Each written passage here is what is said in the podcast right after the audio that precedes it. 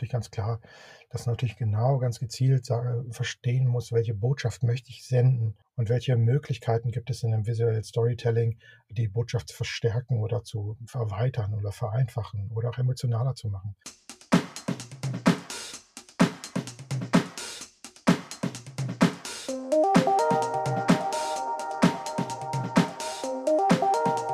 Herzlich willkommen zu einer neuen Ausgabe der Lernkurve, dem Podcast für alle Fans von Corporate Learning und Communication.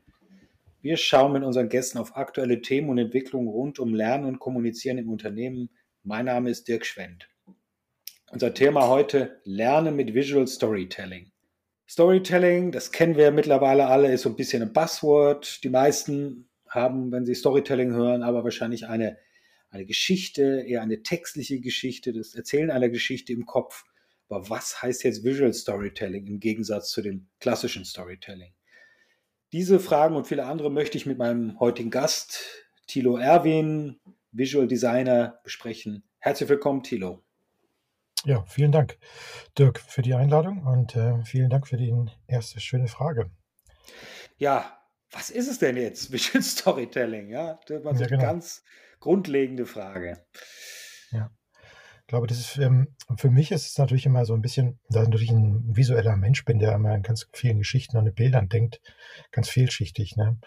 Und wichtig ist, glaube ich, dass man A, mit so einem Visual Storytelling eine Botschaft unterstützt, sie verstärkt, sie vereinfacht.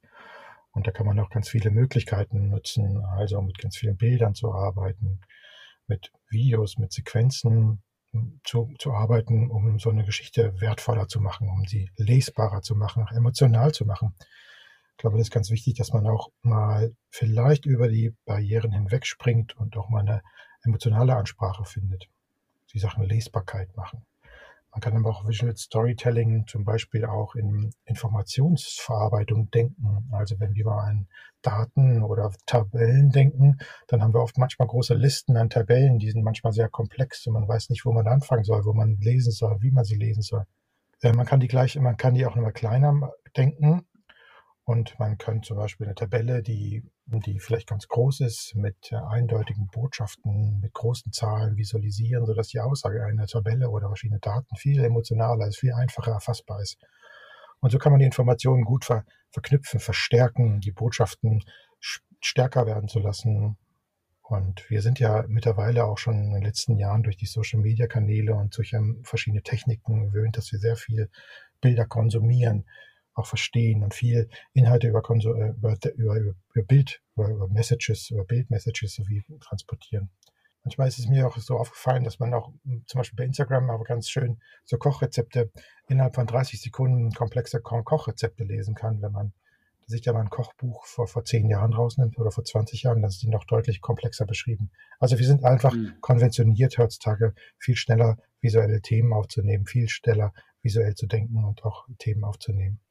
Du sagst verstärken, ja, eine, eine Botschaft äh, verstärken, die da ist, eine Information verstärken, die da ist. Ist das immer die Voraussetzung für Visual Storytelling? Das heißt, ich nehme etwas, was vielleicht etwas sperrig ist, so zu kommunizieren äh, und vereinfache praktisch die, die Wahrnehmung dadurch, dass ich das bildhaft verpacke. Ist das korrekt? Also es muss immer eine Art Basis geben. Die, die, das Visual Storytelling ist es nicht ein Visual da von vornherein, dass irgendwie die Botschaft ist, sondern es braucht immer etwas, was dahinter liegt. Ist das richtig? Ja, sicher, genau. Also das ist natürlich ganz klar, dass natürlich genau ganz gezielt sage, verstehen muss, welche Botschaft möchte ich senden und welche Möglichkeiten gibt es in einem Visual Storytelling, die Botschaft zu verstärken oder zu erweitern oder vereinfachen oder auch emotionaler zu machen und auch kennbar zu machen.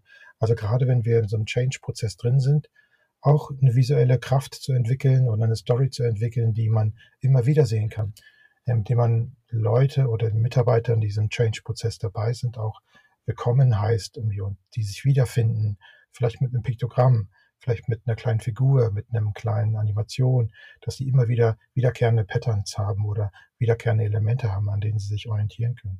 Das ist natürlich wichtig, dass man Vertrauen schafft dadurch, durch Wiederholung, durch Erkennbarkeit, durch, durch, durch, durch, durch durch verschiedene Visualisierungsformen, ja. Das ist ein interessanter Punkt, verschiedene Visualisierungsformen. Ja, das ist so meine Frage, wie, wie denn die Bandbreite der Möglichkeiten aussehen würde. Du hast jetzt schon erwähnt, Piktogramm, Animation, das sind auch zum Teil sehr unterschiedliche Dinge sind. Was sind denn, wie ist denn das so? Was ist denn so das auf der, wenn man das auf so einer Skala, auf so eine Skala legt, was sind so mal mit äh, Formate, die mit verhältnismäßig geringem Aufwand erstellt werden können und was sind dann High-End-Formate und was bewegt sich so dazwischen? Was sind da so die Möglichkeiten? Das Einfachste ist immer ein Blatt Papier zu nehmen und dann einen Stift und dann drauf zu malen und die Geschichte zu visualisieren und versuchen, die Kernaussage so einfach wie möglich zu transportieren. Und manche Leute haben da ein bisschen Angst davor, aber wir machen unseren Workshops, die wir immer haben, ermutigen wir die Leute immer auch zu sagen, wie nimmt einfach, zeichnet einfach. Ich glaube, zeichnen kann jeder, um einfach die Aussage zu, zu, zu verstärken, zu klar zu machen und zu visualisieren. Ähm, ganz einfache Prinzipien, die man im Kopf hat. Da muss man nicht groß denken, sondern kann man emotional ganz einfach rauszeichnen, was man hat. Also zeichnen ist ganz gut. Man kann Bilder machen, man kann Fotos machen. Ich glaube, unsere Technologie ist, gibt uns ja die Möglichkeiten, auch schnelle Videos zu machen, also mit einem Mobile Phone mal schnell eine kurze Videosequenz zu machen, um authentisches Material von den Mitarbeitern zu bekommen oder authentische Situationen einzufangen. Oder ein bisschen natürlich dann komplexere Sachen, wie man dann zum Beispiel auch filmisch denken kann, in Filmformate denken kann. Oder ganz einfach in, in, in auch so noch stärker zu gehen, wie vielleicht irgendwie sogar in, in 3D-Bereich reingehen. Und da gibt es ja auch in Zukunft viele, viele neue Techniken, die uns dann mhm. möglich machen, auch ein bisschen weiter zu denken. Also es ist ganz, ganz vielschichtig, von einfach bis komplex, ja das ist ja, das müsste es für Unternehmen dann ja relativ einfach machen. Wenn du sagst, weißes Blatt Papier, das ist jetzt nämlich meine Frage. Welche Voraussetzungen braucht es denn, um als Unternehmen zu sagen, hey, ich beginne jetzt mal mit Visual Storytelling? Ja, was brauche ich dafür? Äh, reicht es ja mit dem Blatt Papier äh, anzufangen und dann, du hast Handyvideo oder so erwähnt, das irgendwo so umzusetzen? Oder brauche ich einen Designer? Brauche ich eine High-End-Grafiksoftware? Was ist das? Oder was würdest du auch empfehlen, wenn Unternehmen darüber nachdenken, irgendwie sich ins Visual Storytelling zu begeben. Wo könnten sie starten oder wie, wie sind da die Eintrittsbarrieren und wovon sollen sie sich vielleicht auch nicht abschrecken lassen? Ne? Mhm, mhm. Also ich glaube, das Wichtigste ist, dass man sich mal ganz klar um, bewusst ist, warum macht man das. Ne? Also die mhm. wirklich der Grund zu fragen und was ist das Ziel? Was ist mein strategisches Ziel meiner Kommunikation? Wenn ich Mitarbeiter das Gefühl geben möchte, dass sie ankommen in Unternehmen oder dass sie ähm, wertgeschätzt werden oder es Veränderungen vorausstehen, dann ist natürlich genau überlegen, welches Medium ist vielleicht das Beste, welche sprachlichen Mittel sind vielleicht die besten. Und ähm, um authentisch zu sein, ehrlich zu sein, kann man auch einfache Videos machen, mit kleinen ähm, Bildern, mit kleinen Clips zu arbeiten. Ähm, das muss man genau herausarbeiten. Wenn man natürlich irgendwie Leute motivieren will, dann muss man auch emotionale Bilder schaffen und emotionale Welten schaffen. Und wenn man vielleicht eine kleine Botschaft checken will, dann kann man auch ein kleines Zeichnung machen, das vielleicht ein Piktogramm ähnlich ist, dass man eigentlich irgendwie die Botschaft verstärken will und diese Wiedererkennungswert schaffen will. Also es ist wirklich immer sehr stark daran verbunden, strategische Ziele zu setzen was möchte ich erreichen, wen möchte ich erreichen, die Zielgruppe ist wichtig und dann zu überlegen, welche Kanäle können wir da nehmen und was können wir damit machen. Und ich glaube, für viele Unternehmen und auch große Unternehmen, die haben auch solche Sachen schon parat. Also da gibt es oft manchmal Markenabteilungen, die dann schon Assets ja. zur Verfügung stellen, Animationsbeispiele oder kleine Figuren oder Piktogrammstile darstellen. Also da kann man wie oft manchmal auch äh, schon auf gegebenen ähm, Möglichkeiten zurückgreifen. Also es ist interessant, genau, dieses Warum, ja, also dass das eigentlich ja der Ausgangspunkt sein muss, so, so lapidar das klingt, um das nicht einfach da auf einen Zug aufzuspringen oder einer Mode nachzulaufen und sagen, hey, wir machen jetzt mal Visual Storytelling, sondern wirklich genau da zu beginnen und sich das ganz genau sich das ganz genau zu überlegen, wie man das macht. Ja. Mhm, es kann nämlich auch noch äh, falsch rumgehen. Also wenn man vielleicht eine, so eine poppige, ähm, lockere Ansprache hat in seinem kleinen Video, in der kleinen Sequenz, in den verschiedenen Elementen, kann Leute auch abstoßen. Da muss man genau überlegen, was ist die Zielgruppe, wer nimmt es auf.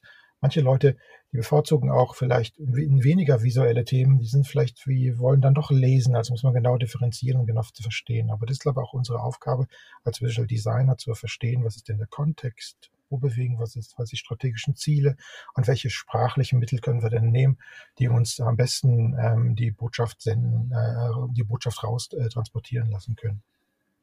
Und wie ist das, genau, das ist ein interessanter Punkt, sprachliche Botschaften. Wie, wie ist die Zusammenarbeit mit den vielleicht den textlastigen Kollegen, die es ja dann möglicherweise in Unternehmen auch gibt, mit, mit, mit Designern, wie, wie du einer bist? Wie funktioniert das typischerweise? Ja? Also im Grunde ist es ja oft manchmal auch, hm, ich habe das schon mehrmals gesagt, diese strategische Werte zu definieren. Also ähm, Strategie ist eines der wichtigsten Sachen. Was ist mein Ziel, was ich erreichen will? Und da gibt es halt irgendwie auch Kollegen ähm, bei mir im Team, die Strategen sind, die sich genau identifizieren, was ist denn unser Ziel? Was sind unsere Werte, die wir verfolgen wollen? Welche wollen wir erreichen? Was soll bei dem Nutzer ankommen?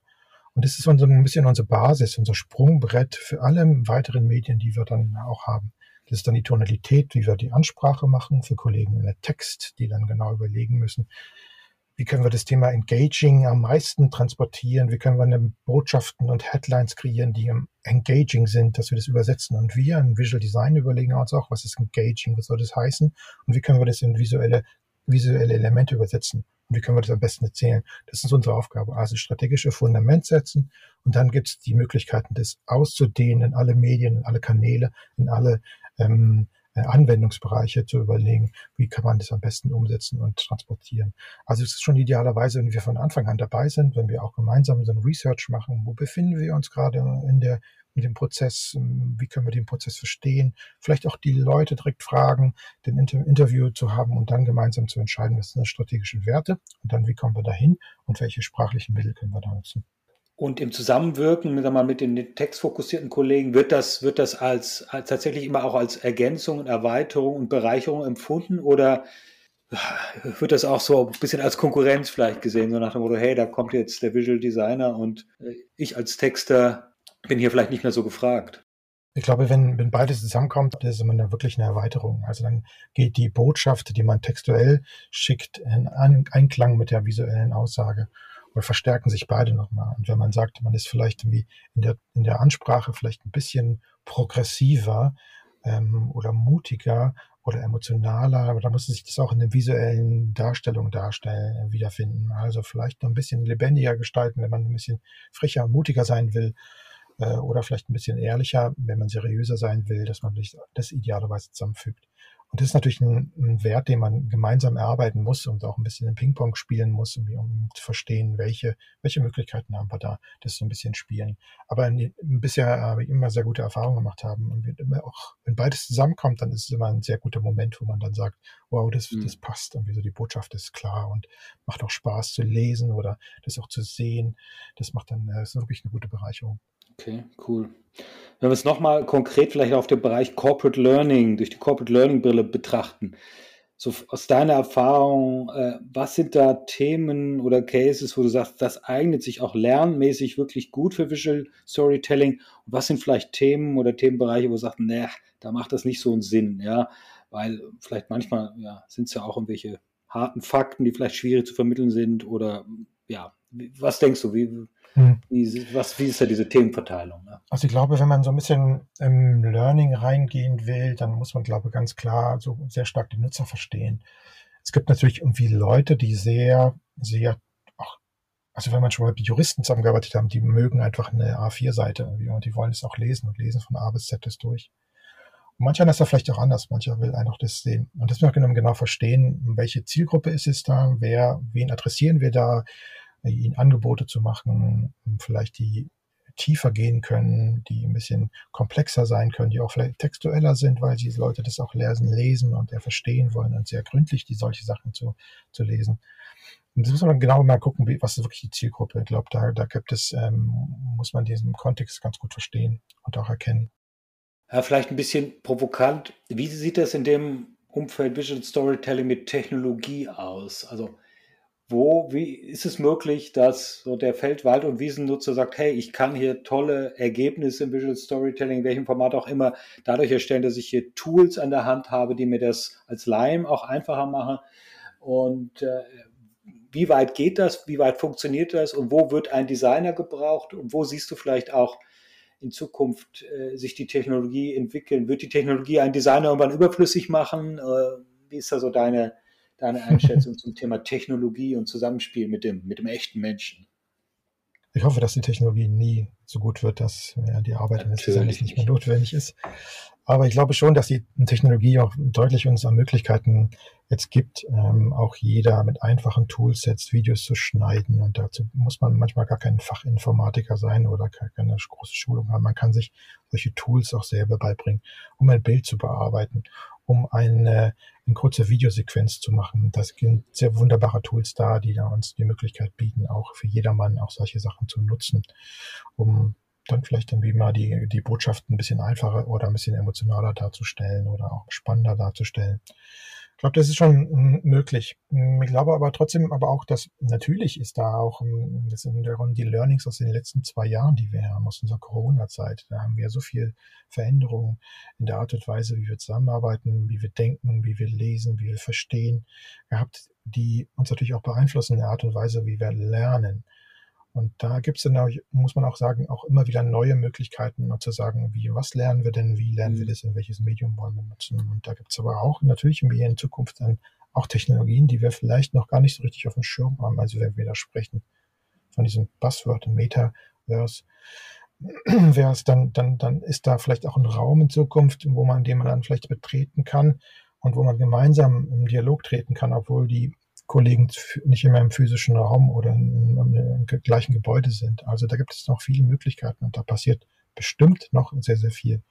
Wichtig ist aber, glaube ich, immer wieder zu sagen, wie ist die Technologie die richtige für unsere Botschaft? Ist die Technologie auch hilfreich in dem Kontext? Also diese strategischen, muss ich wieder sagen, dass die strategischen Werte zu, als, als Mittel zu nehmen, um solche Sachen zu verstehen und auch zu bewerten. Ähm, nichts ist schlimmer als eine überdimensionierte Technologie, ähm, die vielleicht nicht genutzt wird, weil die Akzeptanz der, der Mitarbeiter noch nicht da ist, um solche Sachen zurückzunehmen. Und wieso? Also das muss man genau validieren und genau verstehen, was man erreichen will. Aber ich glaube, dass in Zukunft noch viel, viel passieren wird. Und glaube auch, dass, weil wir ja sehr stark, sehr stark in asynchrone Lernphasen reingehen, also vielleicht mal die Informationen in fünf Minuten verstehen wollen, aber auch in der Lage sein wollen, eine Information über eine Stunde konzentriert zu erfassen und zu verstehen. Das sind genau so eine Herausforderung, die wir jetzt immer mehr haben. Und dem müssen wir uns ein bisschen stellen. Und da ist natürlich das Visuelle auch eine wichtige Begleitung damit ähm, dabei, wie solche Sachen anders zu erzählen oder emotionaler zu erzählen oder kleiner zu erzählen oder einfacher zu erzählen. Ja. Du hast das jetzt, du hast das jetzt sehr höflich formuliert. Ich, ich versuche es auch nochmal sozusagen, also Technologie ist schön und gut, aber ich finde, meiner Wahrnehmung nach ist es so, dass bei bestimmten Tools, muss ja keine Namen nennen, jeder, der äh, das hört, kann sich vielleicht das eine oder andere Tool vorstellen, man gewöhnt sich dann auch schnell an die Optik und findet es dann nicht mehr so interessant und cool, äh, Videos, die dann doch immer mit den gleich, äh, mit gleichartigen Avataren äh, äh, auftauchen. So nach dem dritten Mal fängt man schon an, langweilig und nicht mehr interessant zu finden. Und ich glaube, dass an der Stelle spätestens mal die menschliche Komponente, der kreative Designer, der jetzt nochmal ganz andere Ideen hat und der eben nicht mit so einem 0815 Toolset daherkommt oder versteht, deine Tools so zu nutzen, dass es doch ganz, ganz unterschiedliche Erscheinungsformen äh, hervorbringen kann, dass da der äh, am Ende dann doch den Unterschied machen wird und das einfach, weil die Leute das als noch viel interessanter und abwechslungsreicher empfinden, weil sie sich noch viel schneller als früher an bestimmte Darstellungsformen gewöhnen und die dann auch gar nicht mehr so interessant finden. Mhm, absolut recht, da gebe ich dir absolut recht, weil nichts ist schlimmer, als irgendwie so ein Klischee zu wieder, wieder zu spiegeln und so, so wieder, wiederverwendbar zu sein und auch einen, ähm, so, ähm, ein bisschen eigentlich immer wiederkehrende gleiche Metaphern zu haben, das ist natürlich irgendwie gefährlich. Ne? Da wird es auch sehr schnell langweilig irgendwie so. Und dann wird man auch nicht mehr authentisch, dann verliert man die Authentizität. Dann denkt man sich auch, schon wieder haben wir schon mal gesehen alles irgendwie, oder ist so reißerisch manchmal aufgesetzt. Aber hier liegt wirklich dann wieder die Qualität auch für einen Designer zu gucken, wo ist denn der Kontext was haben wir da für Möglichkeiten und wie können wir das intelligent nutzen, wie können wir das mal anders denken und vielleicht nochmal eine andere Perspektive reinzubringen, ja. die nochmal hilft, um wie so vielleicht auch das Mindset nochmal zu öffnen oder eine andere Idee mit reinzubringen. Ja. Wenn wir jetzt nochmal einen weiteren Sprung in die Zukunft machen, sagen wir mal, weit ist ja hier in dem Fall fünf Jahre, wäre schon ein weiter Blick nach vorne. Wie ist da deine Einschätzung? Wie sieht da die, die Standard-Trainings- und Kommunikationswelt aus? Wird das alles in Standard-Tools erstarrt sein? Wie, welche Rolle spielen die Visual Stories? Bleibt es, wie es ist? Ändert sich da grundsätzlich was? Was sagt deine prophetische Gabe? Was sagst du so in fünf Jahren? Wie sieht da die, die unsere Learning- und Communication-Welt aus? Ja? Ich glaube, das, die Technologie wird uns dann wichtig wieder, wird auch doch wichtig werden, äh, wenn man genau überlegen muss, wie man Technologie richtig einsetzt. Aber ich glaube, dass da mit AR nochmal Möglichkeiten sind, mir auch Learnings anders aufzuarbeiten, vielleicht auch visueller aufzubearbeiten und auch erzählerischer aufzuarbeiten, narrativer zu sein. Ich glaube, da wird es nochmal viel zu, auf uns zukommen oder viel Veränderung da sein. Und was ich glaube, auch dieses asynchrone Lernen wird uns stattfinden. Also nicht immer an einem Stück Sachen zu erarbeiten, sondern auch mal so kleine, kleine Informationen haben, mitnehmen für sich, die nochmal dann später tiefer einzusteigen. Da gibt es nochmal viele Möglichkeiten, glaube ich. Also ich glaube, da, da wird nochmal hinsichtlich Technologie viel passieren. Und ich hoffe, dass natürlich auch mit den Technologien auch die Vielfältigkeit irgendwie zurückkommt oder wir Möglichkeiten haben, auch immer nochmal anders zu sein. Ich glaube, da, da, da ist nochmal, ähm, da, da wird nochmal ähm, eine Veränderung stattfinden. Ich glaube, da, wie wir alle jetzt über die letzten Jahre uns verändert haben in der Art und Weise, wie wir Bilder und Inhalte konsumieren, da wird es eine große Veränderung in der Art und Weise, wie, wie wir Informationen und wie wir Inhalte lesen und erfassen wollen, passieren. Ich glaube, da passiert noch mal einiges, ja. Oder Aber die Designer wird es immer brauchen, meinst du? ich glaube, das baut immer Designer brauchen, die, die gute, die Inhalte runterbrechen, gute Happen kreieren, auch ein bisschen Erfahrung reinbringen und eine visuelle Kraft reinbringen. Also manchmal ist es auch wichtig, über Farben nachzudenken. Wie gesagt, schon vom Anfang so vielleicht ein mhm. Piktogramm, eine Einheitlichkeit, wiedererkennbares Element, vielleicht ein Illustrationsstil, der der vielleicht konsistent über die ganze Kommunikation genutzt wird, der einheitlich ist, wo die Leute sich identifizieren können. Das sind natürlich Qualitäten, die man unbedingt braucht. Und da glaube ich, da wird es immer wieder Leute geben, so dass man genau überlegt, welche, welche, welche Botschaften und welche, welche, ähm, dass man da reicher ist in der Darstellung, genau. Genau. Es braucht die Designer einfach schon allein der visuellen Kraft wegen. Mhm, Vielen Dank, genau. Thilo. Ja. Ja, Vielen Dank gerne. für das Gespräch. Vielen Dank, dass du da warst. Und ja, bis zum nächsten Mal. Dankeschön. Vielen Dank für die Einladung. Dankeschön.